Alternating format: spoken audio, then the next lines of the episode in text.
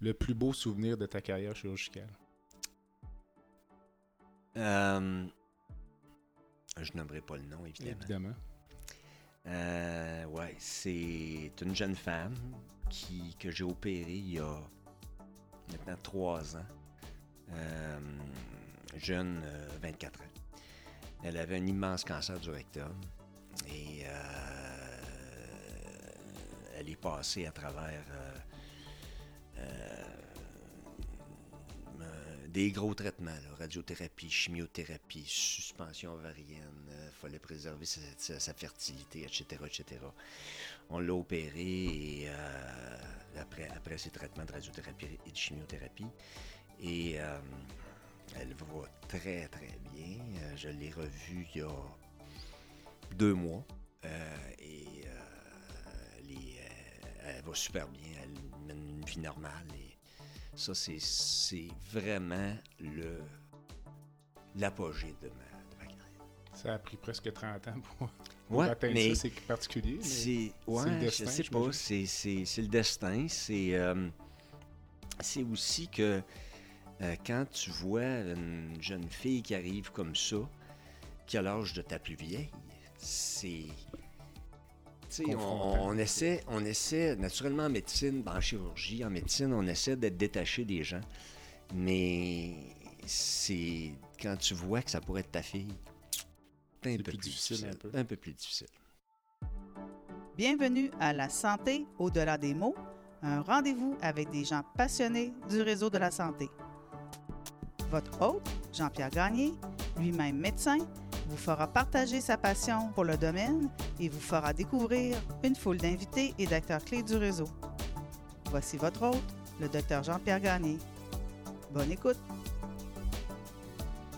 Alors bonjour, je suis Jean-Pierre Gagné et bienvenue à ce nouvel épisode de la santé au-delà des mots, un balado qui parle de médecine et de beaucoup d'autres choses. Si vous avez écouté mon premier invité au début euh, de cette aventure à l'été 2021, vous vous rappellerez donc de cet extrait où euh, Dr Roger Grégoire euh, relatait ce qu'il caractérisait comme étant l'apogée de sa carrière chirurgicale. Il n'avait pas nommé la patiente à l'époque, mais elle est avec nous aujourd'hui. Sarah-Lyne Beaulieu, bonjour. Allô? Et Dr Roger s'est joint à nous également. Bonjour Roger. Salut, salut Jean-Pierre, salut Saraline. Alors, lorsqu'on a fait l'entrevue, on s'était dit, bien, finalement, il va falloir inviter Saraline, puis elle a accepté notre invitation. Avec plaisir. Alors, merci d'être là. Je vais te présenter un peu. Roger, on va aussi refaire un petit tour, mais euh, on t'avait déjà présenté à l'été. Saraline, tu es née en 1992. Tu vas bientôt avoir 29 ans. Tu es la quatrième d'une famille de cinq enfants. Tu as trois sœurs et un frère. Ta mère travaillait dans le domaine des banques et ton père travaillait pour la ville de Québec. Exactement. Et euh, tu as un diplôme en administration des affaires de l'Université Laval et tu es en train de faire un certificat en gestion philanthropique à l'Université de Montréal. Oui. Je présume que c'est en ligne avec la pandémie. Oui, exactement. Non, je ne fais pas le voyage à chaque jour. Et je crois comprendre que ton intérêt pour ça vient de ton euh, implication au niveau de la Fondation du CHU sur laquelle, au sujet duquel on va parler tout à l'heure. Oui, absolument. Excellent. Alors, bienvenue. Merci beaucoup. Merci à vous. Ton travail actuel, c'est quoi dans le moment? Euh, en ce moment, je suis conseillère en transformation chez Industriel Alliance. Euh, donc, c'est un travail, en fait, euh, je suis au service des différents centres de contact, les centres d'appel dans la compagnie. Donc, je travaille pour améliorer l'expérience client, l'expérience employée au travers de différentes activités. ça peut être l'achat de solutions technologiques ou amélioration des bonnes pratiques dans, dans, leur corps de leur travail.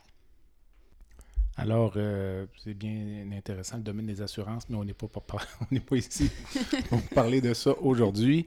La raison pour laquelle euh, je t'ai invité et pour laquelle tu as accepté, c'est pour parler du cancer euh, colorectal.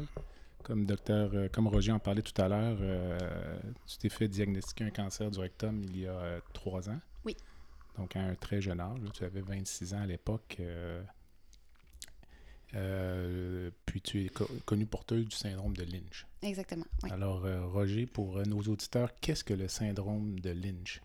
En fait, le syndrome de Lynch, c'est une maladie génétique qui se transmet évidemment génétiquement par les gènes.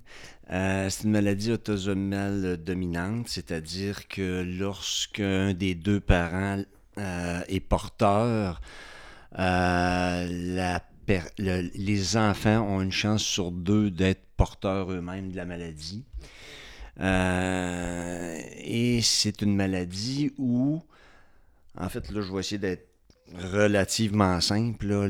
lorsque la cellule se replique, se divise, l'ADN se divise aussi et il y a par la suite, c'est comme un casse-tête, il y a des bases qui se, qui se refont.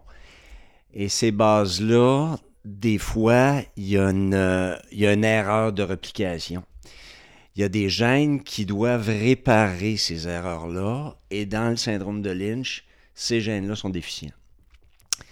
Alors, ce que ça fait, c'est que ça entraîne un risque euh, de plusieurs types de cancers, dont le cancer colorectal. Euh, et ça fait que les gens ont, une maladie en général en très bas âge. On pourra parler de l'historique un peu de la maladie de Lynch, parce qu'aujourd'hui, on la voit plus de la même façon qu'on la voyait il y a 20 ou 25 ans. Le diagnostic n'est pas du tout le même non plus, de la même façon. Euh, quel impact ça a sur la prise en charge d'un patient ou d'une patiente atteinte d'un cancer, le fait que ce soit un Lynch? Ben, euh, premièrement, ils ont en général une meilleure survie.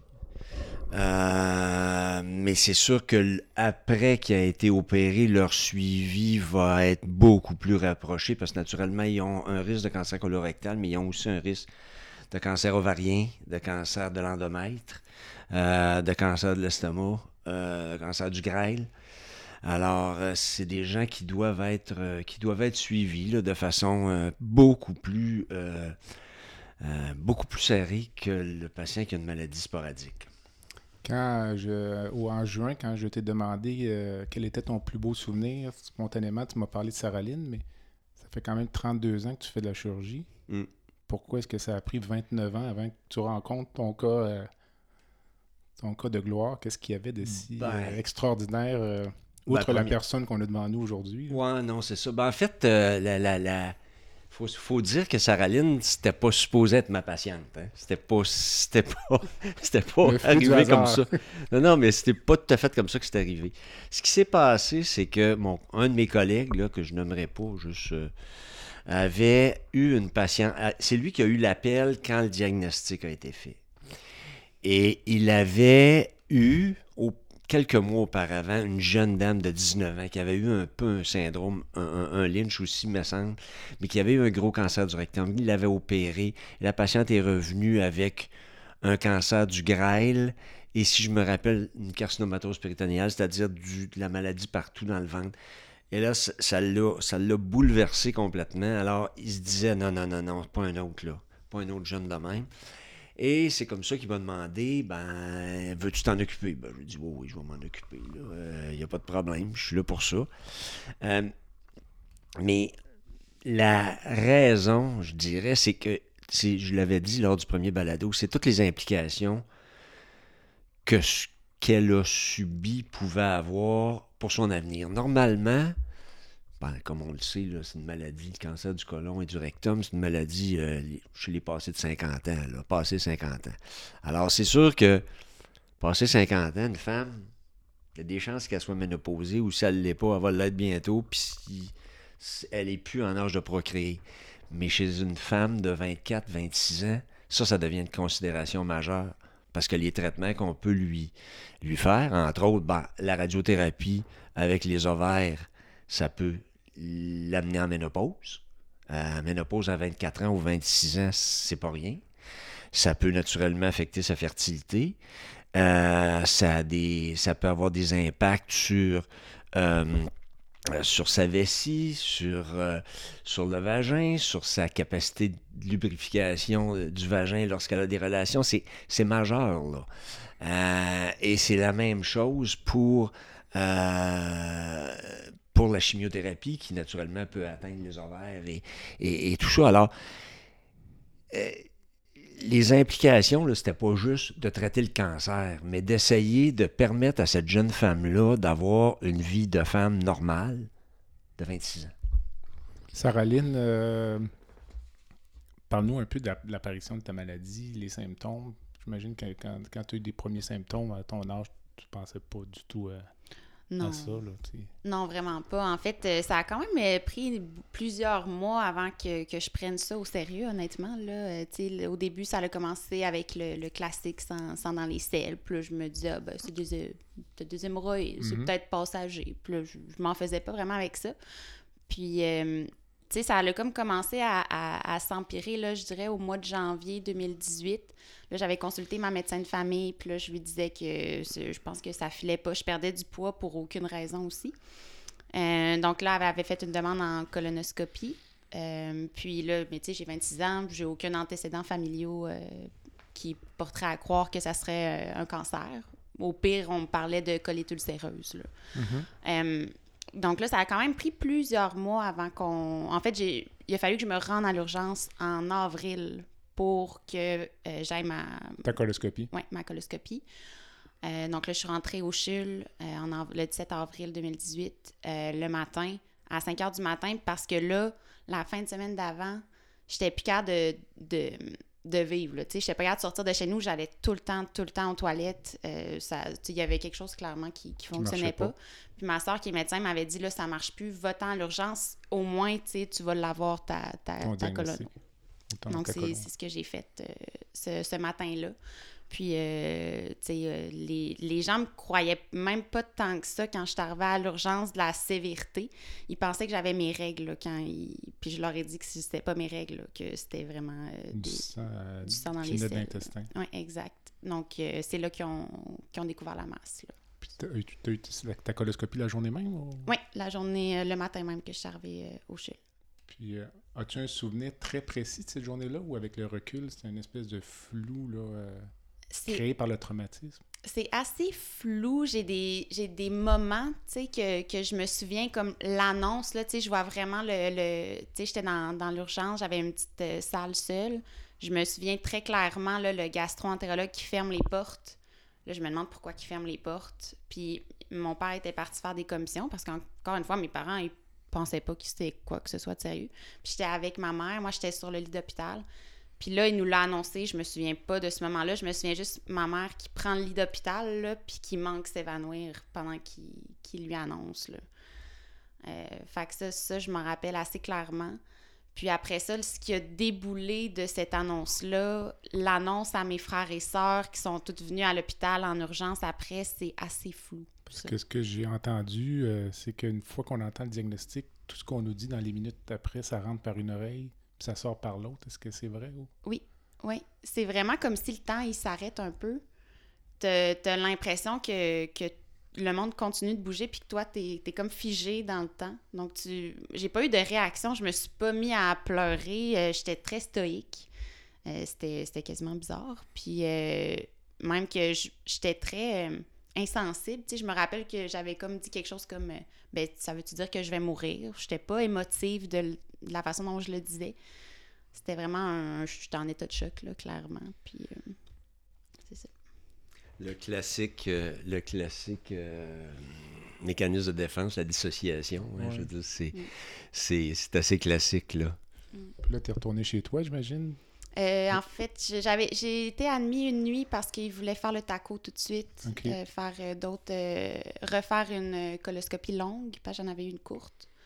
Puis le lendemain, j'étais retournée chez nous. Puis euh, on- le gastro-entérologue m'avait mentionné qu'il m'enverrait à Saint-François-d'Assise là, pour le, le reste de, de mon suivi. Puis c'est là que tu as rencontré Roger, j'imagine, euh, quelques jours plus tard. Ça... Même pas une semaine plus tard, je pense. Est-ce que, Roger, est-ce que tu te rappelles de la première rencontre avec Saraline? Oh que oui.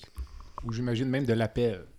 Gastro-entérologue, peut-être? Non, moi, moi l'appel, moi, j'ai pas eu Ah, l'appel. c'est vrai, ok, c'est ça. Moi, j'ai pas eu l'appel. C'est, c'est, c'est, Ça a été un effet ricochet. c'est ça. Moi, je de sais. un de j'ai- nos collègues. C'est ça. J'ai été euh, le, le passé au suivant, là. Mais, euh, ah oui, je me rappelle très bien. Je suis assis dans le bureau et je suis face à l'ordinateur. La chaise est à ma droite. Il y a deux chaises, en fait. Il y en a une à ma droite, une à ma gauche du bureau. Et là, je vois rentrer cette jeune femme-là avec ses parents. Elle s'assoit dans la chaise à droite. Et le regard, le regard de aidez-moi. C'était extrêmement intense. Extrêmement intense.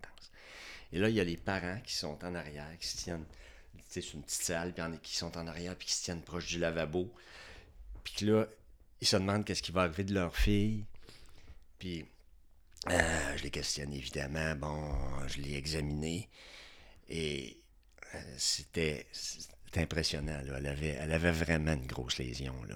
Euh, une très grosse lésion. Fait que là, j'ai expliqué qu'est-ce que, qu'est-ce que probablement on allait faire, mais qu'on discuterait de sa situation avec d'autres collègues, puis qu'on verrait un peu qu'est-ce qui était la, qu'est-ce qu'on pensait qui était la meilleure, le meilleur traitement pour elle.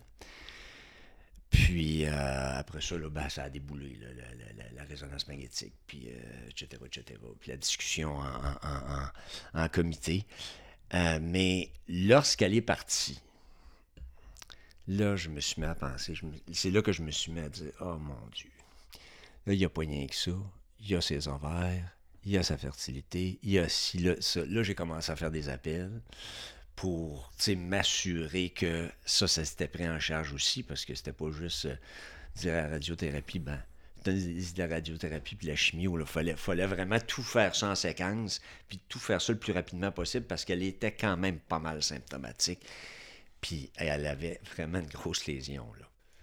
Toi, Saraline, la première rencontre avec Roger, est-ce que tu t'en rappelles? Euh, je me Ou t'es encore dans ce flou? J'étais euh, encore dans, le, dans le flou slash déni, là, pas mal. Euh, vu que c'était seulement une semaine plus tard, ça n'a pas pris de temps. Mais je me rappelle que on avait refait une coloscopie courte parce que vous vouliez le voir de vous-même. Mm. puis je me rappelle juste qu'on était en clinique. Vous étiez parti, puis là, vous aviez dit OK, venez-vous-en, on s'en va. Puis là, il y avait, tu sais, les espèces de capes de, de chirurgien, là. Puis là, j'ai le souvenir, là, je vois la cape qui, qui pogne dans le vent. Euh, puis là, il y a moi puis mes parents qui courent quasiment après Docteur Grégoire derrière, là, pour aller, euh, je me rappelle pas le nom du département, là, où on les fait. Au bloc d'endoscopie. exact. Fait que ça, c'est un, souvenir euh, que, que, je garde qui est assez drôle quand même. Là. Sur le coup, c'était pas drôle maintenant, un petit peu plus. Puis on a toujours parlé avec tes parents de cette première visite-là? Ou... Oui, oui, oui, parce que c'est certain que Docteur Grégoire, tu sais, il était, euh, il était très, euh, très sûr de lui, très... Euh, il était rassurant parce qu'il avait l'air très en contrôle de ce qui allait se passer. Puis on, on a vraiment senti que Docteur Grégoire, il savait de quoi il parlait, puis qu'on allait devoir le suivre. On allait devoir suivre un peu les conseils qu'il allait nous donner. On a tout de suite eu ce lien de confiance-là, euh, autant mes parents que moi, avec lui. Honnêtement, moi, personnellement, je lui faisais aveuglément confiance. J'écoutais beaucoup les conseils qu'il avait à me donner par rapport à mon plan de traitement. Parce que c'est le premier aussi que médecin que j'ai vu. Là, dans, dans ça, il y en a d'autres qui ont, qui ont suivi là, puis qui ont eu un impact. Mais, euh, OK, OK. Il faut dire, faut dire qu'elle est la, la, patiente parfaite, par exemple. Il faut, faut, vraiment dire ça. Là. Non, non, mais c'est vraiment la patiente parfaite. Là. La patiente qui pose les bonnes questions, comprend les explications, puis une fois qu'elle a compris, quand on parle de consentement éclairé, là, Saraline, il y a un consentement éclairé, et après ça, elle embarque dans le traitement. Et ça, ça c'est.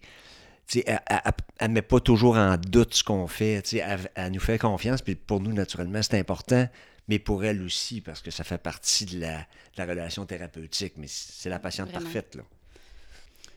Au tout début de tout ça, toi, étais-tu consciente de l'impact que ton diagnostic pouvait avoir sur tes parents? Parce que eux sont détachés. Là. Eux, euh, comme tu disais, ta mère qui a failli pas de connaissance, elle n'est pas dans le déni du tout. Non, non, non. Elle non, est complètement dans la réalité. Oui, euh, c'était difficile de, de, voir un peu euh, leur réaction parce que mes parents, c'est des gens, c'est des, extrêmement bons parents. Donc, c'est sûr qu'ils ne voulaient pas m'en rajouter, ils ne voulaient pas me montrer toute la, la peur, la peine. Ça, je l'ai su beaucoup, beaucoup plus tard quand j'étais guérie. Le nombre de fois où il, était démoli de, de de, mon diagnostic. Même chose pour mes, mes soeurs puis mon frère. Mais c'était drôle parce que quand on a rencontré Docteur Grégoire, on était, après ça, on est reparti dans le taux les trois ensemble. Puis ma mère, elle, disait, mais il me semble que Docteur Grégoire, il, il, il, il, me parle pas à moi. Puis mon père, il a dit, ben c'est à Sarah qu'il faut qu'il parle, c'est pas à toi. Puis c'est vrai que tout, tout, tout le long, à chaque fois que j'allais le voir, oui, mes parents, ils venaient parce que moi, j'avais besoin aussi d'avoir d'autres oreilles qui entendaient un peu ce qui se passait, puis être plus qu'une tête aussi à, comprendre mon, les traitements qui s'en venaient. Mais Dr. Gawar me parlait tout le temps à moi. C'est comme si mes parents n'étaient pas là quand on était euh, en consultation. OK. Puis ça, c'est, je pense que c'est super important pour le patient de sentir que c'est moi qui avais le contrôle. en bout de ligne, il n'y a personne qui m'a obligé à faire les traitements. On me conseillait pour ma survie de, les faire, mais ça reste, tout reste un choix, même quand tu es un patient. Puis c'était d'avoir un peu ce contrôle-là qu'on me donnait qui, m'a aidé, je pense, aussi à m'approprier tout ça. Roger a beaucoup parlé euh, il y a quelques minutes des enjeux à ses yeux au niveau de la fertilité, de, la sexualité. Euh, toi, au tout début, est-ce que c'est une préoccupation importante ou vraiment c'est juste euh, le cancer, survivre à mon cancer? Non, Ou c'est lui qui t'a amené ça, ces enjeux-là? Non, on, ça en était une euh, pas mal dès le début. Moi, moi aussi, honnêtement, euh, j'ai toujours voulu avoir des enfants, même avant mon diagnostic. Donc, c'est certain que quand on parle de chirurgie dans le ventre puis de, de radiothérapie, je, une fois que j'avais pris connaissance de ces impacts-là, ben, c'est devenu vraiment une priorité. Puis, tu sais, une semaine après avoir vu Dr. Grégoire, j'avais un rendez-vous chez Procréa pour faire congeler euh, rapidement des, des, ovules. avant de, de, commencer mes traitements de chimio euh, puis de radiothérapie. Là. Puis même avant ça, si je ne m'abuse, il y a eu une procédure même pour euh, éloigner les ovaires du champ de radiothérapie. Donc, une première intervention, si je ne me trompe pas, ça n'a pas eu lieu finalement? Oui, c'est après, après le prélèvement euh, varien. J'ai eu un traitement de chimio qui s'en est suivi. Puis tout de suite après, le début, euh, là, on était en, mai, mettons, c'est le mois où on a fait le, traitement pour euh, conserver mes, mes, ovules. Puis début juin, j'avais l'opération pour faire la transplantation. Ou la suspension, ovarienne. Je sais pas c'est quoi. Est-ce qu'il t'avait fait des, une stimulation ovarienne? Oui. Ils ont fait une stimulation, puis après ça, des ponctions. Exact. OK. Donc là, le bilan d'extension est fait, le bilan est négatif, euh, heureusement. Fait ça, c'est le premier soulagement. Donc, toute cette séquence de traitement-là, ça a duré euh, combien de temps? Parce que je présume que tu as eu de la chimiothérapie avant ta radiothérapie, je comprends? Ou euh, ça a été quoi le plan? Elle, a eu, elle, a eu un long course. Elle a eu euh, un, long course, un long course. C'est ça, exact. On n'est pas sur un terrain de golf. C'est ça. Non, non, c'est pas, c'est pas, c'est pas un par 5 de 625 verges.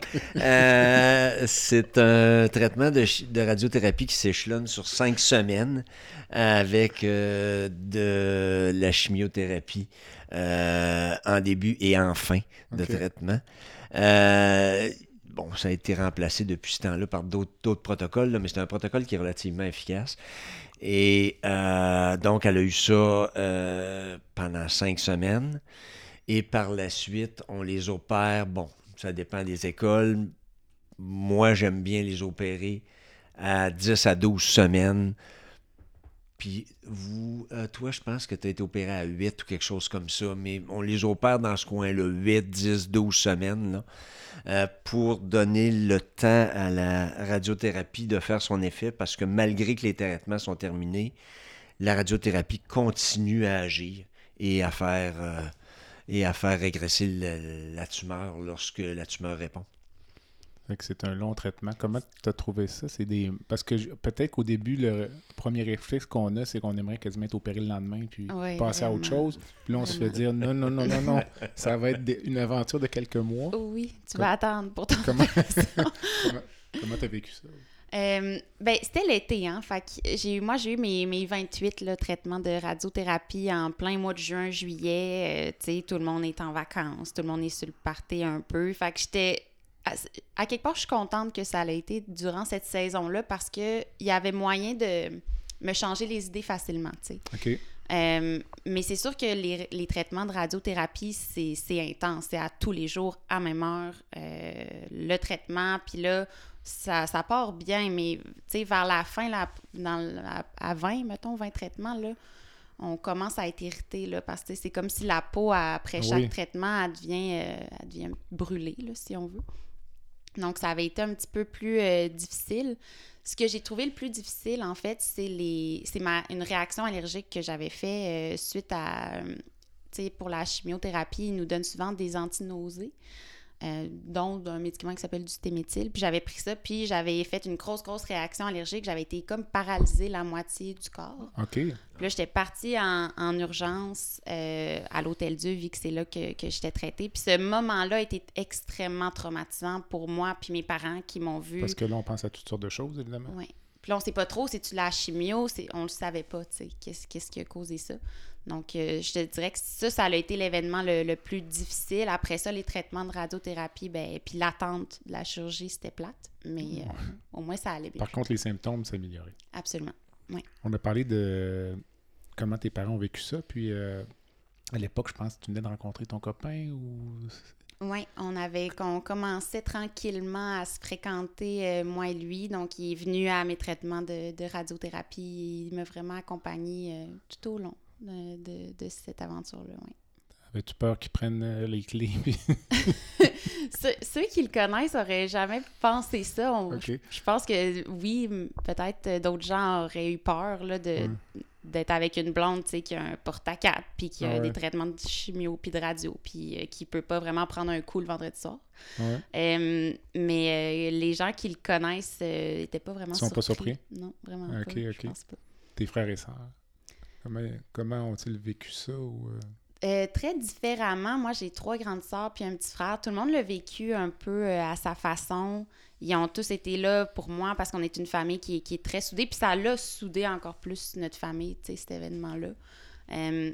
Ma sœur venait de se séparer, donc elle était elle aussi par hasard retournée vivre temporairement chez mes parents au même moment où moi aussi je suis retournée vivre chez mes parents pour avoir le support pendant mes traitements.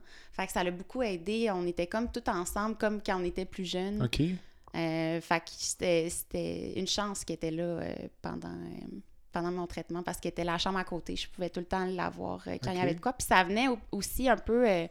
tu sais, j'étais pas tout le temps en train de tirer sur une personne. Tu sais, on est une grosse famille, fait qu'on on vient euh, se remplacer, tu sais, quand ça devient plus tough pour quelqu'un, quand quelqu'un est peut-être plus fatigué ou a moins d'énergie à être là pour moi, ben je voyais qu'il se relayait, puis il y avait tout le temps euh, mon, mes piliers, tu sais, autour de moi. Roger, quand tu as vu Sarah Lynn la première fois, est-ce que toi, tu t'es dit tout de suite, c'est sûr que c'est un lynch?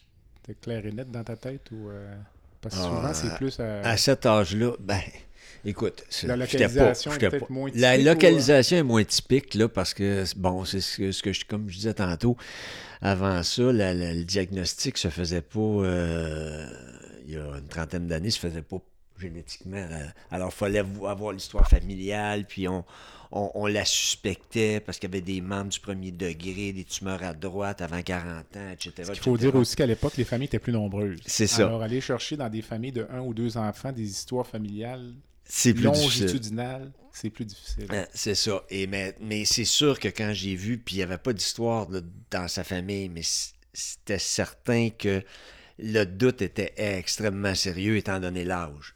La localisation, c'est pas ça, parce que c'est plus souvent à droite. Moins dans le rectum, mais, mais, mais c'est sûr, dans ma, dans ma tête, là, il y avait quelque chose qui marchait pas. Là. Il y avait quelque chose qui marchait pas. Ou elle avait une polypose, ou quelque chose du genre, là, mais c'était. Il fallait qu'il y ait quelque chose de génétique dans ma tête. ouais.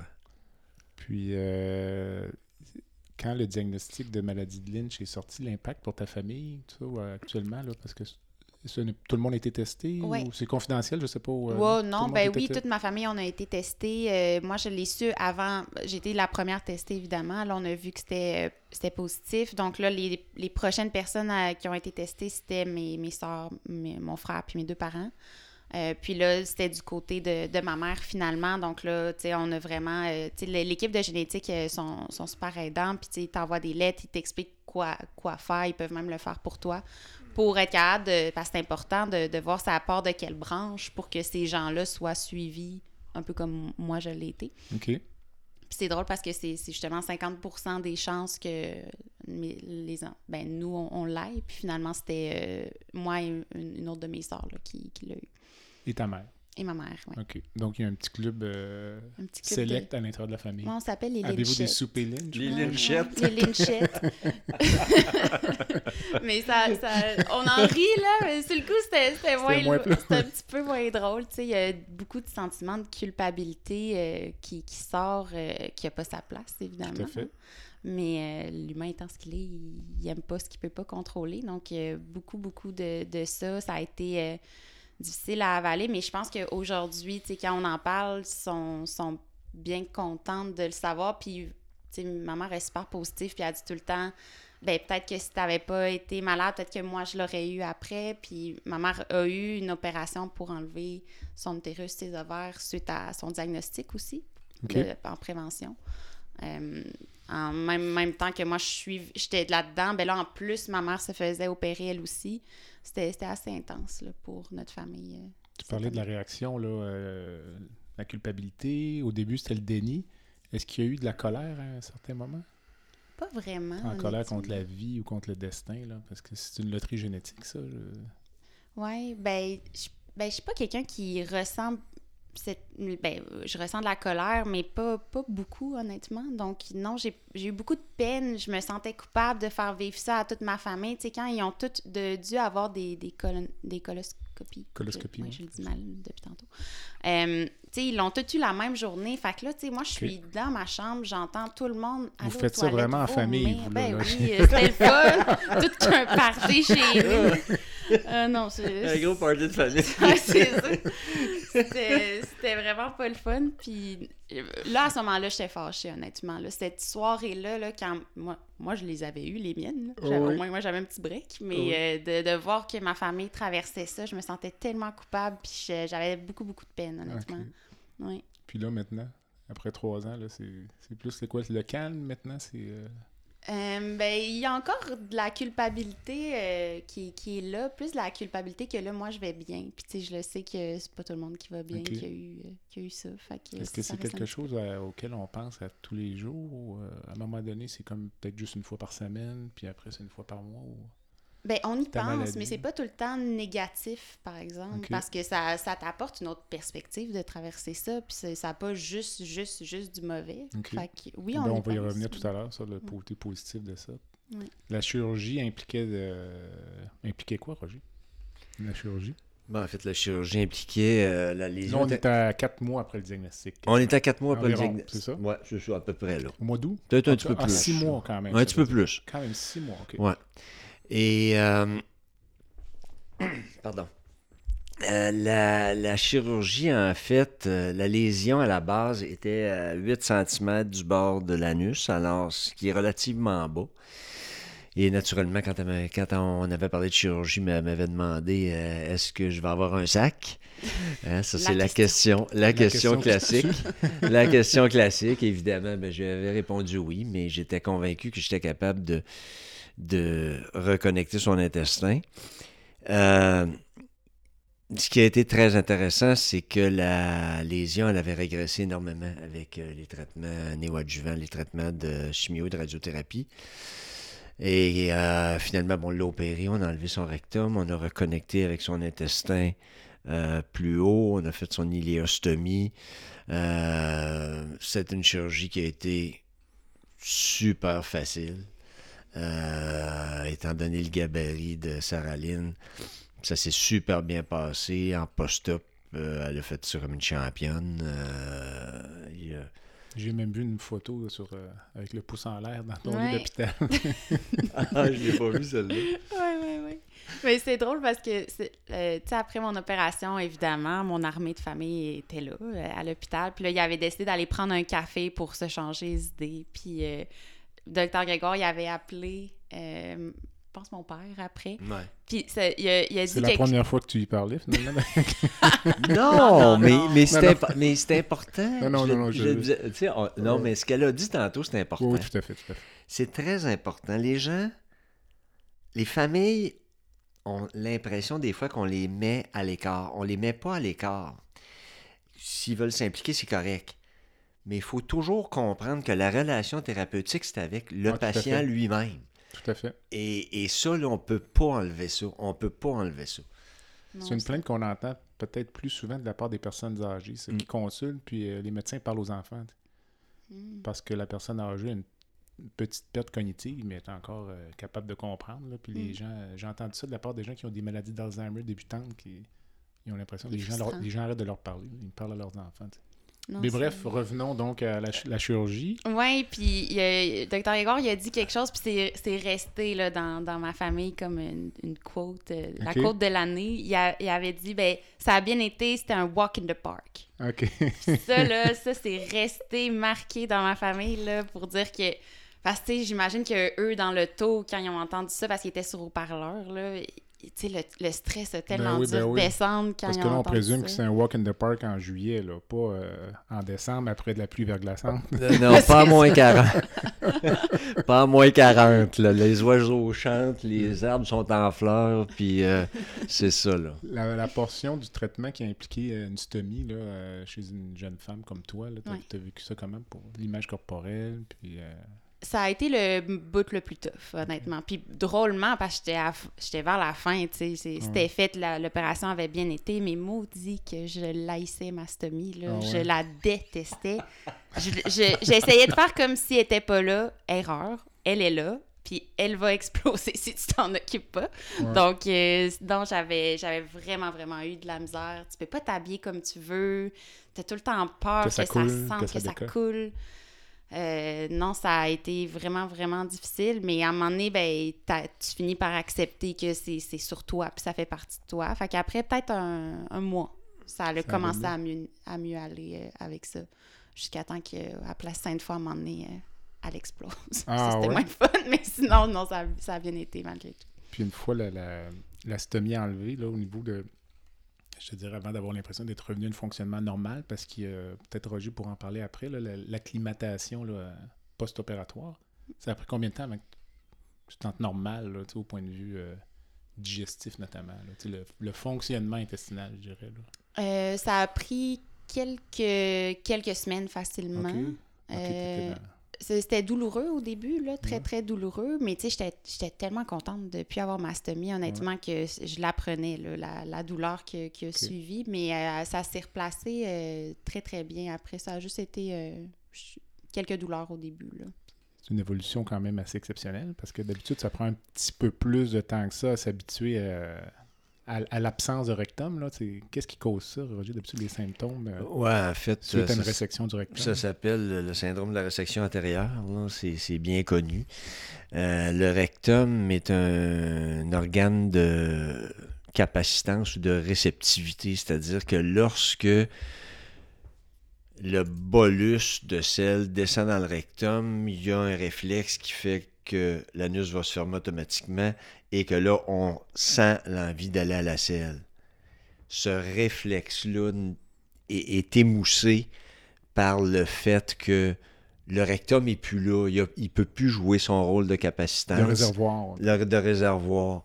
Et donc, euh, le bout d'intestin qui est placé là, il n'était pas conçu pour aller là. Alors, il y a toutes sortes de, il y a toutes sortes de façons là, de s'organiser pour qu'il y ait une espèce de, de, de pouvoir de capacité, la façon qu'on reconfigure euh, le bout d'intestin qu'on amène là. Euh, ça peut être des, des petits réservoirs, des, des- ce qu'on appelle des coloplasties, mais c'est juste pour permettre justement d'avoir euh, cet effet réservoir-là. Mais cet effet réservoir-là, quand on ferme la stomie, l'intestin, lui, s'est atrophié. Il a diminué son calibre. Alors, le temps qu'il reprenne un calibre normal et que ce nouveau réservoir-là s'expande et joue son rôle, ben ça va souvent prendre quelques semaines, quelques mois, même des fois un an, un an et demi. Là. Euh, à prendre de la médication, à donner des conseils diététiques, c'est tout un processus. Là. Mais naturellement, l'âge y fait. Ça, c'est l'avantage. On a une jeune femme qui a jamais accouché, donc qui a jamais eu de déchirure euh, au niveau périnéal, euh, qui a jamais eu de pathologie anale, jamais été opéré les hémorroïdes, des fistules, des choses comme ça. Alors, elle a un sphincter qui est normal, un, mécanisme sphinctérien qui est normal. Donc, c'est sûr que ça, ça l'a aidé. Là. Alors, on prend une courte pause et on revient avec Sarah-Lyne Beaulieu et Roger Grégoire. Le podcast La santé au-delà des mots est une présentation du groupe conseil Beauchamp, Beaulieu, Dessureau, Toupin de la financière Banque nationale Gestion de patrimoine. Comme nous croyons que la santé financière fait partie de la santé globale, nous sommes heureux de nous joindre au Dr Jean-Pierre Gagné pour vous souhaiter une bonne saison de la santé au-delà des mots. Tu veux lancer ton propre podcast mais tu ne sais pas comment t'y prendre? Pas de problème. Mouton Marketing peut t'accompagner de la conception au lancement. Envoie ton idée de podcast à bonjour à commercial gomouton.com. Bonjour à commercial g o m o u t o. L'univers du podcast t'attend.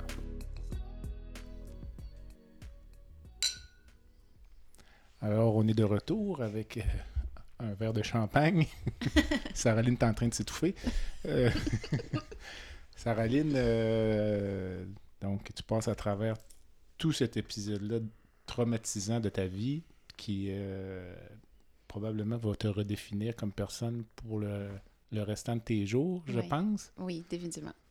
Puis plutôt que faire tes bagages puis dire au docteur Grégoire, je reviendrai pour mes suivis, c'est tout, tu dis non, moi je, en plus je vais m'impliquer au niveau d'une fondation pour sensibiliser les gens, ramasser des fonds. Donc, euh, c'est arrivé comment ça, cette- euh, implication-là? Puis en fait, co- comment ça s'est déroulé? Puis où, ensuite on viendra où on en est dans le moment? OK. Euh, ben ça, en fait, ça... Dès mon, mon diagnostic avec mes, mes amis de filles, on n'arrêtait pas de dire que quand j'allais euh, être guérie, on allait faire euh, un cancer-free party. Puis là, j'allais pouvoir boire du champagne parce que, tu sais, on peut pas pendant les traitements de radiothérapie, euh, puis pendant les traitements en général, euh, manger des sushis, tu sais, tout faire ce que je n'étais pas capable de, de Une faire vie à ce moment-là. Ouais. Puis là, c'est, ça, c'est tout le temps resté comme ça, puis on en parlait, on en parlait. Puis là, euh, arrivé en décembre, quand on m'a enlevé ma stomie, puis que, on, pouvait commencer à penser à planifier ce, party-là. Euh, ma mère était euh, allée au, IGA euh, proche de chez nous, puis il y avait un, monsieur qui était à la table, puis qui vendait, euh, je sais pas, ça devait être des fleurs ou peu importe l'objet, pour ramasser de l'argent pour les gens qui avaient des stomies, puis Ok. qui n'avaient pas les moyens de se payer l'appareillage. Ça, c'était avant euh, que le gouvernement y a- y apporte des, des subventions là, pour, euh, pour ces gens-là. C'est assez dispendieux, là, les, les appareillages de, de stomie. Puis elle était, ma mère, évidemment, est allée retirer de l'argent, elle a donné, elle, revient à la maison, elle me compte tout ça. Puis là, je, suis comme, oh, mon Dieu, mon, mon finalement, ben, je devrais ramasser des sous pour d'autres gens comme moi. Puis, tu sais, dans le fond, il y en a encore des gens qui ont des stomies. Moi, ils me l'ont enlevé, mais ça existe encore. Puis là, ça, l'idée est comme partie comme ça à, à vouloir peut-être organiser une levée de fonds qui, qui était ponctuelle. Puis là, de fil en aiguille, j'ai commencé à parler. euh, la première personne à qui j'en ai parlé, c'est euh, ma radio-oncologue pour voir ben, où je pourrais donner des, des fonds pour Qui est docteur? euh, Bernier. Laurence Bernier. Oui. Euh, puis là, on- je, lui demandais où est-ce que je pourrais donner ces, ces fonds-là. Puis là, elle me disait, ben écoute, il n'y a pas vraiment de fondation pour le cancer colorectal, tu sais, spécifiquement, qui existe. Tu sais, as Colorectal Canada, de la Société canadienne du cancer et Fondation québécoise du cancer aussi. Mais pour le colorectal spécifiquement, ben il n'y en avait pas vraiment à ma connaissance. Euh, là, elle me dit, ben on pourrait peut-être partir un fonds un fonds hospitalier, euh, je pourrais le faire avec toi, puis là, l'argent que tu ramasserais pourrait être donné à ce fonds-là. Puis ça a parti comme ça, puis finalement, ben, je, je sans trop m'en rendre compte sur le coup, je me suis embarquée dans, dans un gros projet, une grosse soirée de lancement euh, pour le fonds, une grosse levée de fonds. On a finalement amassé presque quasiment 50 000 Ça, c'était au printemps 2019, Ouais, au printemps qui a suivi. au Château Bonentente. Exact. Euh, Docteur Grégoire était venu euh, faire un discours aussi, était présent à la soirée. Puis euh, après ça, on, on- j'ai été approchée pour être ambassadrice de, d'un organisme dans, la Fondation du Québec qui s'appelle euh, La Cellule, qui, eux, euh, s'occupent des causes orphelines. Puis ils s'occupaient cette année-là du euh, colorectal. Puis c'est Docteur François Letarte qui les avait approchés pour amasser des fonds. Euh, donc, on voyait bien que c'était encore une fois une cause orpheline. Docteur Letarte était rentré en contact avec moi pour que, je m'implique avec eux. Puis, de fil en aiguille, finalement, on s'est s'est rendu compte que ça serait mieux de joindre nos forces ensemble. Puis, de, on avait tous le même but, puis c'était d'aider les patients qui étaient atteints d'un cancer digestif ou colorectal. Mm. Puis euh, on, on aimait bien l'idée aussi d'être euh, un comité qui était multidisciplinaire. Donc, il y avait moi qui représentais le côté du patient, Dr Bernier qui est radio-oncologue, Dr Chénard-Poirier qui était, euh, qui, ben, qui est encore Hémato-oncologue. héma- hémato-oncologue, puis Dr François Letarte qui est euh, chirurgien. Euh, Roger, euh, cancer colorectal, c'est pas le cancer le plus glamour Non. sur la planète. Non, il y en a d'autres pas mal Alors, plus c'est pas nécessairement des levées de fonds qui sont faciles à faire, donc euh, on a quand même avancé ou évolué. C'est sûr que là, avec Sarah Lynn, on a une ambassadrice euh, exceptionnelle. Extraordinaire. Mais euh, aurais-tu pensé un jour que tu seras au château Bonentente en train de faire un cocktail, ramasser des fonds Non. pour le cancer colorectal? Non. Non, Il y a 10 ans, ça vraiment me pas. euh, apparu impossible. Vraiment pas. Et ça prend, en fait, des gens comme ça qui ont une vision qui est une vision pas médicale. Euh, elle est une ambassadrice exceptionnelle pour toutes sortes de bonnes raisons, mais surtout parce que elle est passée à travers ça. Elle sait exactement. Moi, je peux l'expliquer, je peux dire toutes sortes d'affaires, Je, peux, je connais la, la théorie de la chose. Mais pas la théorie de la cause, mais la théorie de la chose. Mais elle est passée à travers. Alors, elle, elle est beaucoup plus crédible que moi quand elle parle. Moi, je suis crédible sur la. Peut-être. Peut-être Je pense que oui. sur la, Pas mal ça sur la, la, la logistique, puis le traitement, puis expliquer ce que c'est, puis ce que ça fait, puis tout ça. Mais elle est capable de, d'aller chercher, je dirais, la, la fibre sensible de la personne qui, euh, qui a vu son père ou sa soeur ou son frère avoir un cancer colorectal et de, de, de permettre d'avoir des levées de fonds comme ça. Mais non, c'est exceptionnel. Là. Je veux dire, je, je- je- je- je suis vraiment, vraiment, tu sais, je veux dire, elle est arrivée dans, dans nos vies, nous autres, euh, dans, notre, dans notre service, puis euh, c'était c'était une bénédiction. Là. Puis pourtant, c'est un malheur. Là. Non, non, c'est ça. Euh, J'ai vu des photographies de- du cocktail euh, au Château Bonentente. Oui. Il avait l'air d'avoir beaucoup d'émotions.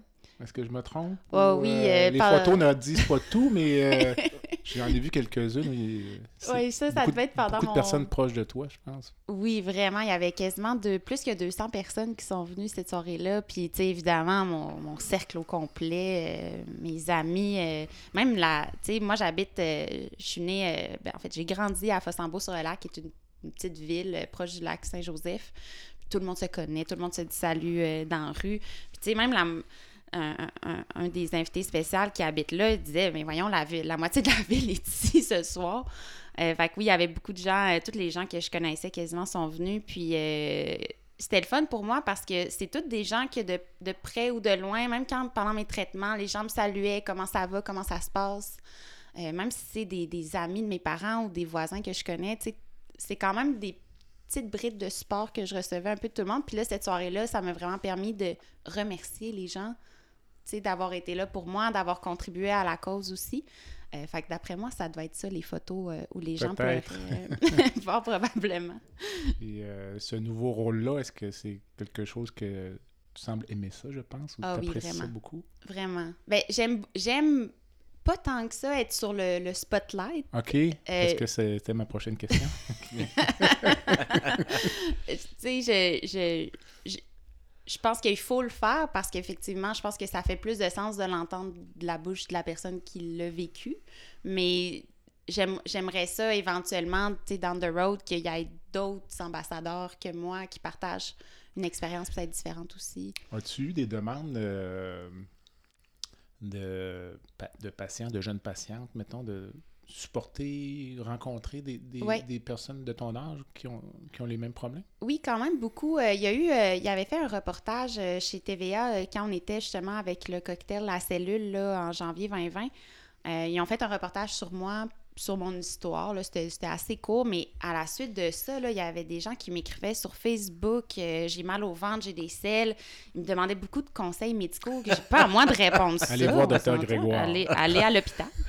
Euh, mais, euh, mais oui, il y, a eu, il y a eu des gens que, que, tu sais, que je connaissais pas, qui étaient une amie d'une amie, qui avait besoin de conseils, qui soit vivaient quelque chose, qui, a- qui allait avoir une stomie, pas nécessairement pour un cancer, ou des, des gens carrément qui, que je connaissais pas, puis qui m'appelaient, qui avaient besoin de parler à quelqu'un. Puis c'était tous des gens jeunes qui m'ont contacté, puis je, peux pas, je pouvais passer un, deux, trois heures au téléphone avec eux à parler de soit comment ils vivaient ça ou soit de ce qui s'en venait jamais dans un côté médical parce que je n'irai jamais là, mais plus dans un côté de comment euh, comment tu te sens quand tu es à, t'es à l'hôpital, tu as ta stomie, tu arrives chez vous, qu'est-ce qui va se passer? Va-tu falloir que tu la changes toute seule? Non, il y a une infirmière du CLSC qui va venir t'aider pour les premières fois. C'est toutes des, des petites inquiétudes comme ça. Ça fait-tu mal? Euh, C'est-tu dégueulasse? Euh, Tu sais, c'est des choses que les gens, euh, ils, ils, ils oseront pas nécessairement poser comme question à leur médecin parce qu'ils ils sentent que c'est insignifiant Ben, quand ça l'est pas. Puis en même temps, on n'est pas les me- les meilleures personnes pour répondre.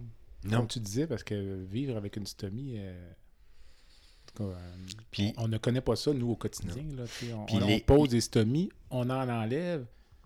Mais une chance à l'hôpital, nous, on a l'aide des stomothérapeutes souvent Ah oui, qui, sont sans, extraordinaires. sans l'aide de ces personnes-là qui sont extraordinaires, qui vraiment supportent les patients, Oui. on serait dans, On serait dans la misère. dans une misère terrible. puis, puis c'est important ce qu'elle dit parce que la. On parlait de cancer plus glamour, là. Je veux dire, c'est, sûr que la ville en rose, puis les souliers roses des joueurs de football, c'est plus glamour, puis il y a beaucoup plus de groupes de support pour, euh, pour le cancer du sein qu'il y en a. Sans rien enlever au cancer du sein. Non, non, non, C'est non, ça. rien, ça n'a rien à voir. Mais, mais, ça. mais il reste que c'est pas. Cancer colorectal, C'est pas cute. c'est pas cute. Ben, L'exemple que je donne toujours, pas le c'est fun. que il est- il n'est pas rare d'entendre dans une conversation euh, mondaine des femmes qui vont parler, là, même avec. Il y a beaucoup de monde, puis ils vont parler de- d'une masse au sein, d'une mammographie, d'une biopsie. puis de, tu vas rarement entendre des gens parler euh, de sang dans les selles, puis de douleur au niveau de l'anus, puis Ben de oui, dire moi, que- j'étais fâchée d'avoir ce cancer-là. J'étais gênée. J'étais gênée. puis On a Mais tout de un. J'étais gênée. J'étais, pourquoi je peux ça. pas avoir un cancer du sein? Il me semble que ça serait moins gênant à l'annoncer aux gens. Je disais, puis même, ça m'a pris du temps avant de dire colorectal. Je disais que j'avais le cancer du côlon. Parce que rectal, C'était encore pire. c'était pire. Ouais, c'est Ah, c'est- voyez la- le stigmate, et c'est pour ça C'est dur à que briser. elle a eu, elle a eu, quand elle dit qu'elle a beaucoup de gens qui l'ont approché, ben ça prend du monde comme ça parce que il n'y en a pas de groupe de support, ou très peu là, pour, pour euh, les pathologies rectales. les- les- en maladie inflammatoire, peut-être un peu plus, mais pas vraiment. Mais le cancer du rectum, c'est pas cute. Non, c'est ça. Il y a le gênant. Movember, il y a l'October, il y a le Movember, mais il n'y a pas le. Je sais pas comment on appellerait ça. Là, Ça mais- serait en mars, c'est le Ouais. C'est ça. Dis-moi, euh, justement, j'allais te demander tout à l'heure, là, euh, tu as ton travail à l'Industrielle Alliance, puis tu as beaucoup d'occupations parallèles en philanthropie. Puis ça, ça te projette vers l'avant-scène. là. Tu disais que tu n'es pas très à l'aise d'être à l'avant-scène, mais je te trouve plutôt bonne, moi. T'es pas mal bonne, ouais. Mais- Pas mal. C'est que j'ai- j'aime mieux être en- dans, dans l'arrière-scène puis organiser l'événement. J'aime ça. Ça n'arrivera euh, pas. Non, non. on verra, on verra. Non, parce que les gens vont vouloir souvent te voir toi, ou euh, te verrais-tu occuper même euh, des fonctions plus importantes, mettons, puis te verrais-tu, à la limite, gagner ta vie à travers la philanthropie reliée au cancer du côlon? là? Parce qu'on Ben, sait pas où ça peut nous mener. On sait jamais où, où ça peut nous mener. Puis oui, c'est sûr, c'est quelque chose qui, me- qui me passionne. Puis quand j'avais j'avais commencé, je connaissais pas l'univers de la, de la philanthropie. Pour moi, euh, ça me semblait euh, assez simple. Finalement, ce l'est pas. Il y a une raison pourquoi il y a, un, il y a un- des cours qui se donnent à l'université spécifiquement pour la philanthropie. C'est vraiment une, euh, une, une matière un peu à part. Tu peux pas traiter une fondation comme une, une compagnie lucrative. C'est pas la même chose. Tes donateurs sont tes clients. La façon de les approcher, c'est en parlant d'émotions tout le temps. C'est pas en parlant de chiffres que, que ton donateur va te donner 5000 dollars. C'est en lui disant, comme Dr Grégoire disait tantôt, euh, ben écoute, ça a tel, tel impact. Puis on voit une belle transformation dans les dernières années en philanthropie vers une culture d'impact. Euh, les gens veulent que leurs dons servent à acheter un équipement, servent à euh, réduire le risque de complications d'une chirurgie. Ils veulent voir leur... leur ça peut être une pièce comme ça peut être 50 000 mais ils veulent voir qu'est-ce que ça va donner en bout de ligne. On fait plus des dons à l'aveugle comme on pouvait le faire tu sais, dans les dernières Donc, années. des C'est plus des dons des dirigés. dons là. pour un fonds général, c'est plus difficile. Ben, ben j'imagine que, que oui, effectivement, c'est tout le temps, tout le temps plus simple quand les gens savent pour quelle raison, pour qui ils vont donner. C'est-tu? Puis là, c'est sûr que de mettre un visage, ça l'aide. Ça rend la chose plus personnelle. C'est sûr que ce que tu dis là, il y a des présidents de fondation qui aimeront pas Ils entendre aimeront ça pas entendre ça, non. quand les commandes sont de lever parfois des gros montants pour euh, des grandes causes. C'est pas spécifique. Mettons, c'est comme quelqu'un qui va donner 1000 dollars pour une levée de fonds de 50 millions. Ça, pour toi, c'est un défi. C'est difficile. hein? Ben oui, c'est sûr. Puis j'en- j'enlève rien à ces, au fond, au fond Non, généraux, ça, au fond commun, mais c'est certain, je pense que y a, les nouvelles générations vont peut-être rechercher un peu plus ça parce qu'ils sont très conscients avec les réseaux sociaux de ce qui se passe à, un peu partout, Je sont conscients de les- des impacts pour des employeurs pour qui ils travaillent aussi. Donc je pense que ça, ça apporte son, son lot de, de challenge, mais c'est quand même quelque chose de, de beau à voir que c'est c'est fait de façon un peu plus consciente, je pense, maintenant. Puis, euh, c'est- a- a- avez-vous. Je suis au courant un peu parce qu'évidemment, à l'hôpital, là, ce sont des collègues là, qui sont en contact avec toi. Avez-vous des projets euh, en cours dans le moment là, avec euh, le fonds ou vous en êtes où? Oui, euh, ben on a des, des peut-être des plus petits projets comme euh, l'achat de, de là, je, vais- je vais m'assurer que je dis le bon mot là, je m'excuse, c'est des VAPLOC. Euh, en fait, c'est des systèmes qui aident les patients à, euh, à être immobiles durant leur traitement de radiothérapie. OK. C'est comme une espèce de sac gonflable qui est modulable pour le patient, comme ça il bouge pas trop. OK. Là, je m'excuse, Dr. Bernier, si je l'explique pas bien. là. Euh, ça fait en sorte que le traitement de radiothérapie peut être très, très précis parce ciblé. que la personne ne bouge pas du tout. Euh, puis ça, on, va faire l'achat de, de plusieurs de ces équipements-là pour qu'on puisse traiter plus de, de gens. là. Est-ce qu'il y a d'autres activités qui sont prévues? Ou, euh, Il y a des, des projets de recherche qui sont euh, en cours. On est euh, en train de travailler sur un projet de recherche que Dr. Letard serait plus en mesure de- d'expliquer que moi, là, mais on veut se concentrer vraiment pour être en mesure d'aller regrouper l'ensemble des données sur les, les personnes là, qui, sont, qui ont été atteintes d'un cancer pour être capable de sortir du data puis commencer un peu à utiliser des systèmes un peu plus performants d'analytique pour sortir justement euh, quelqu'un qui a 40 ans, qui a eu tel tel traitement, c'est quoi le pronostic qu'elle a eu, puis être capable de sortir des hypothèses. Puis simplement pour nos auditeurs, le nom exact du fonds, peux-tu nous le donner? Là? Oui, c'est le Fonds en cancer colorectal et digestif de la Fondation du CHU de Québec. Qui a une page Facebook. Oui, il y a une page. Facebook. OK. Il y a un site web aussi qui s'en vient. Excellent. Parfait, c'est bon ça. Euh, on approche de la fin. Dis-moi, euh, toi qui as été malade, là, aujourd'hui, là, maintenant que ça va bien, ta définition de la santé. La santé, je pense que ça dépasse le physique. C'est beaucoup plus un état d'esprit. Euh, je pense que le, le plus gros challenge pour quelqu'un qui, est- qui est malade ou qui passe au travers d'une situation euh, plus difficile physiquement, c'est de garder le, le, le mental euh, à flot, de pas sombrer dans quelque chose qui serait un peu plus dépressif, si je peux dire. Là. Euh, donc, je pense que la santé, c'est la synergie entre comment tu te sens physiquement versus mentalement. Fait que je pense que c'est un peu un mélange des deux.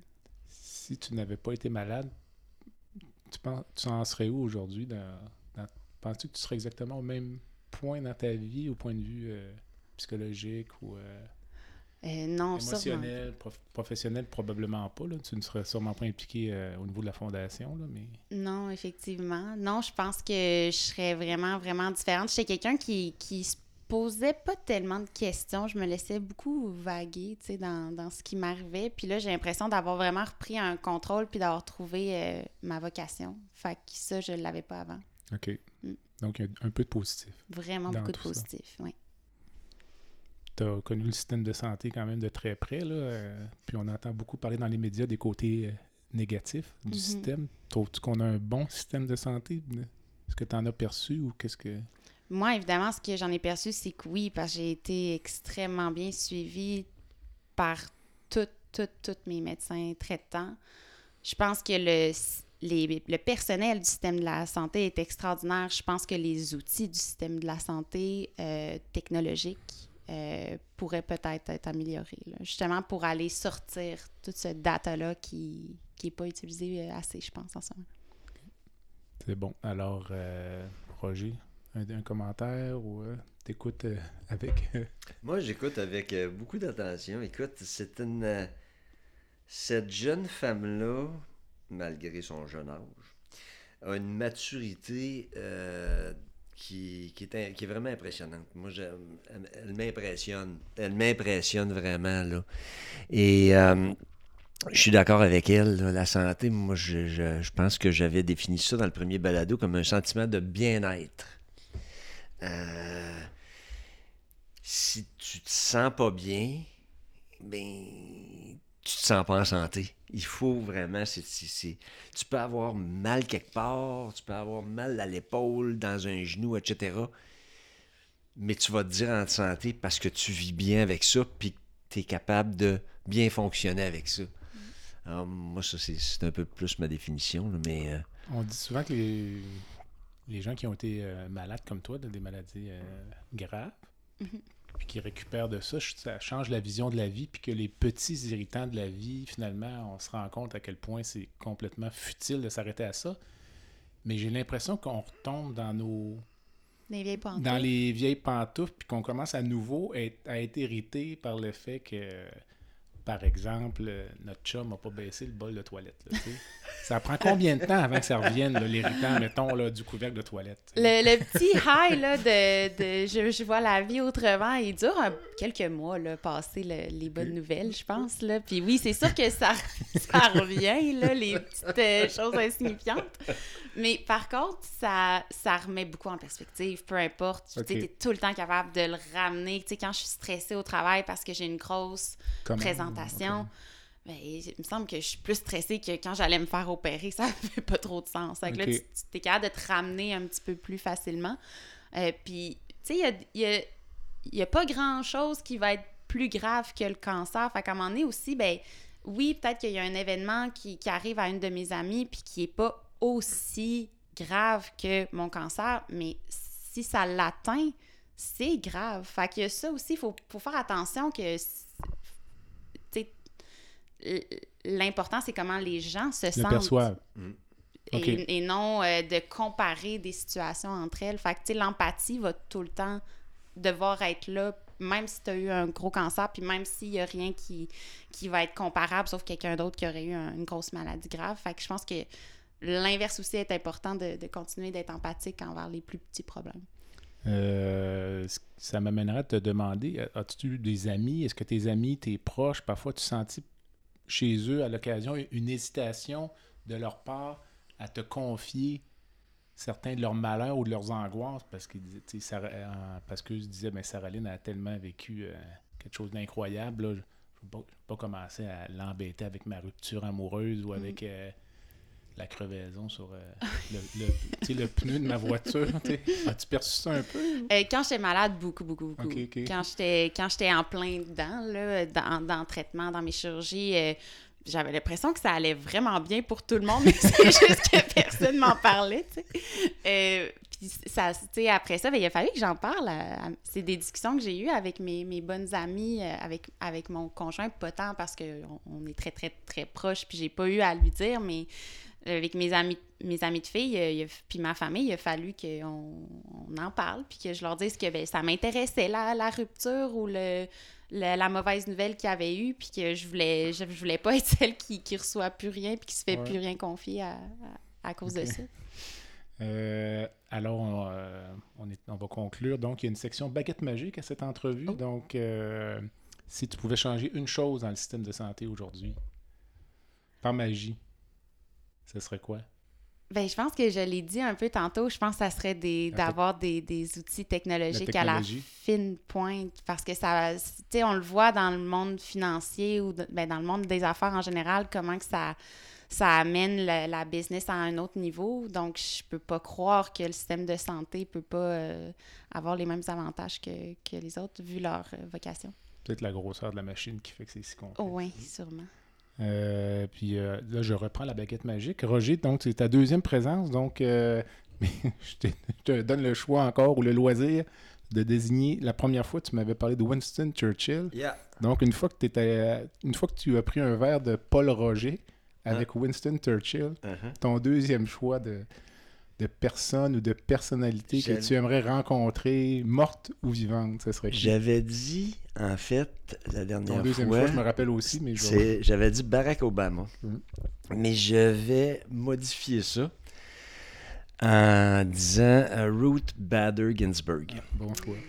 Euh, bon, avec tout ce qui se passe aux États-Unis, euh, on sait ce qui se passe par rapport à l'avortement. Euh, on sait à quel point euh, elle a défendu les droits civiques euh, aux États-Unis. C'est une grande juriste, là. Définitivement. C'est pas prêt de changer parce que la Cour suprême américaine Non, est, ré- euh, je te est dis qu'ils viennent, conservatrice. ils viennent te virer ça à l'envers. ils Mais, mais, euh, mais 5 c'est. contre 3 dans le moment, si Mm. je ne m'abuse. donc euh, C'est 6 contre 3. 6 contre 3. Donc, Mm. euh, Non, alors euh, oui, c'est, c'est, c'est, c'est quelqu'un qui a fait de, de grandes, grandes choses pour l'Amérique, mais malheureusement, l'Amérique a tourné. Et toi, Sarah Lynn, si tu pouvais rencontrer une personne dans le monde, qu'elle soit vivante ou décédée, ce serait qui? Hi, mon Dieu. Faut que j'y réfléchisse. Là, c'est Docteur Grégoire, il met des, des gros noms, là. Faut-tu que moi aussi, je, je mette non, non, des, ça peut être... le- a-? Non, non, Tu sais, parce que là, ce qui me vient à l'esprit le plus vite, c'est Jennifer Aniston. Fait que là, j'ai vraiment l'air super superficielle. Pourquoi? Pourquoi? Mais c'est juste parce que je suis une fan finie de, de Friends, j'écoute ça. Euh, Puis c'est une émission que j'ai beaucoup écoutée même pendant que, que j'étais malade, parce que c'est super réconfortant pour moi. OK. Euh, c'est une télésérie américaine. C'est un excellent choix. Écoute, ben, en fait, si tu y vas, tu m'inviteras. Peut-être un peu moins euh, poétique que Docteur Grégoire, mais euh, Non, mais j'ai une invitée qui m'a répondu, Jane Fonda. tu vois, donc, Ah. donc euh, c'est un très bon Dans mon choix, ça. Je ne te demanderai pas quelle cause te tient à cœur parce qu'on en a parlé pendant euh, une- un bon moment. Donc, euh, peut-être avant de nous quitter, as-tu une dernière pensée ou euh, un conseil pour nos auditeurs ou, ou Ben, pour les gens qui sont malades dans le moment? ou, euh, ben, pour les gens qui sont malades, je pense que c'est de, de faire confiance à leur équipe. Moi, c'est quelque chose qui m'a beaucoup aidé, de ne pas hésiter à poser des questions. Ils sont, sont vraiment là pour ça, puis d'aller chercher l'aide. Il y en a de l'aide de, de disponible. Donc, de ne pas rester euh, seul. Je pense que le, le réseau de support est primordial pour euh, aller mieux. Fait qu'il faut, faut pas hésiter à s'appuyer sur les gens euh, qui nous entourent, comme moi, j'ai eu la chance de faire. Roger, toi, une dernière pensée? Une dernière pensée. J'aimerais ça recommencer ma carrière. Mais euh, non, j'avais euh, une dernière pensée, mon Dieu. Non, pas vraiment. Je, je- je dirais aux gens, je ferai un peu de pouce sur ce que Sarah Lynn vient de dire. Euh, euh, le système de santé, bon, on le critique. euh, c'est une immense machine qui. Mais les gens qui y travaillent, bon, il y a toujours quelques scandales d'un bord et de l'autre, là. Mais les gens qui y travaillent sont des gens dévoués, qui ont à cœur leurs patients et qui s'en occupent, que ce soit les médecins, les infirmières, les inhalothérapeutes, les physiothérapeutes, les orthophonistes, les whatever, les préposés aux bénéficiaires, les gens dans les cuisines, tout le monde dans le système de santé a à cœur que ce système-là fonctionne. Mais la machine est grosse, elle demande beaucoup et elle coûte très cher. As-tu l'impression que ça nous prend, comme cliniciens, parfois trop de temps à se rendre compte de ça? Parce qu'en début de carrière, Mm. des fois, on est euh, Ouais. un Là, peu craqué. Ouais. Pompé, tu dis? euh, on, on monte facilement aux barricades. Mm. Puis, euh, on a Mm. l'impression que c'est plus beau au sud de la frontière. puis, euh, Ça, je suis moins sûr. Mais bon, une chose qui est certaine, je pense, c'est que la constance des soins ici, au Québec et au Canada, est beaucoup plus réelle qu'elle ne l'est aux États-Unis. Aux États-Unis, tu as the best, the worst. Euh, ici, ici tu n'as pas vraiment ça. Euh, mais oui, c'est un fait que quand tu commences ta carrière, tu es pas mal plus pompé, puis tu es plus... que je euh, t'ai connu en début de carrière, puis Ouais, t'es pas mal plus t'étais un nombriliste. peu moins zen. T'es, t'es- t'es plus nombriliste, là, mais c'est avec l'âge que si tu veux, euh, ça. Ça vient avec ça. Alors, euh, Sarah Lynn, merci. Merci beaucoup pour l'invitation. Roger, merci. Ça m'a fait plaisir. Une deuxième fois? Pe- Peut-être, on va peut-être remettre ça là, sûrement dans un autre contexte, peut-être avec euh, quelqu'un d'autre euh, du groupe, là, de la fondation, là, pour parler. euh, Ben oui. Excellent, merci beaucoup. Alors, euh, je remercie nos auditeurs euh, qui nous ont écoutés pour cette entrevue fantastique. Je vous invite à visiter mon site web qui est baladosanté.ca au B-A-L-A-D-O-S-A-N-T-E.ca. Vous devriez retrouver sous les notes de balado sur la plateforme que vous utilisez le lien vers le site web. Je vous invite à vous inviter au balado. Euh, à m'envoyer un commentaire via le site web, peut-être à me suggérer des invités. Et je fais également un appel aux commanditaires qui aimeraient s'associer à cette activité. En attendant, je suis Jean-Pierre Gagné et vous avez écouté La santé au-delà des mots. À bientôt.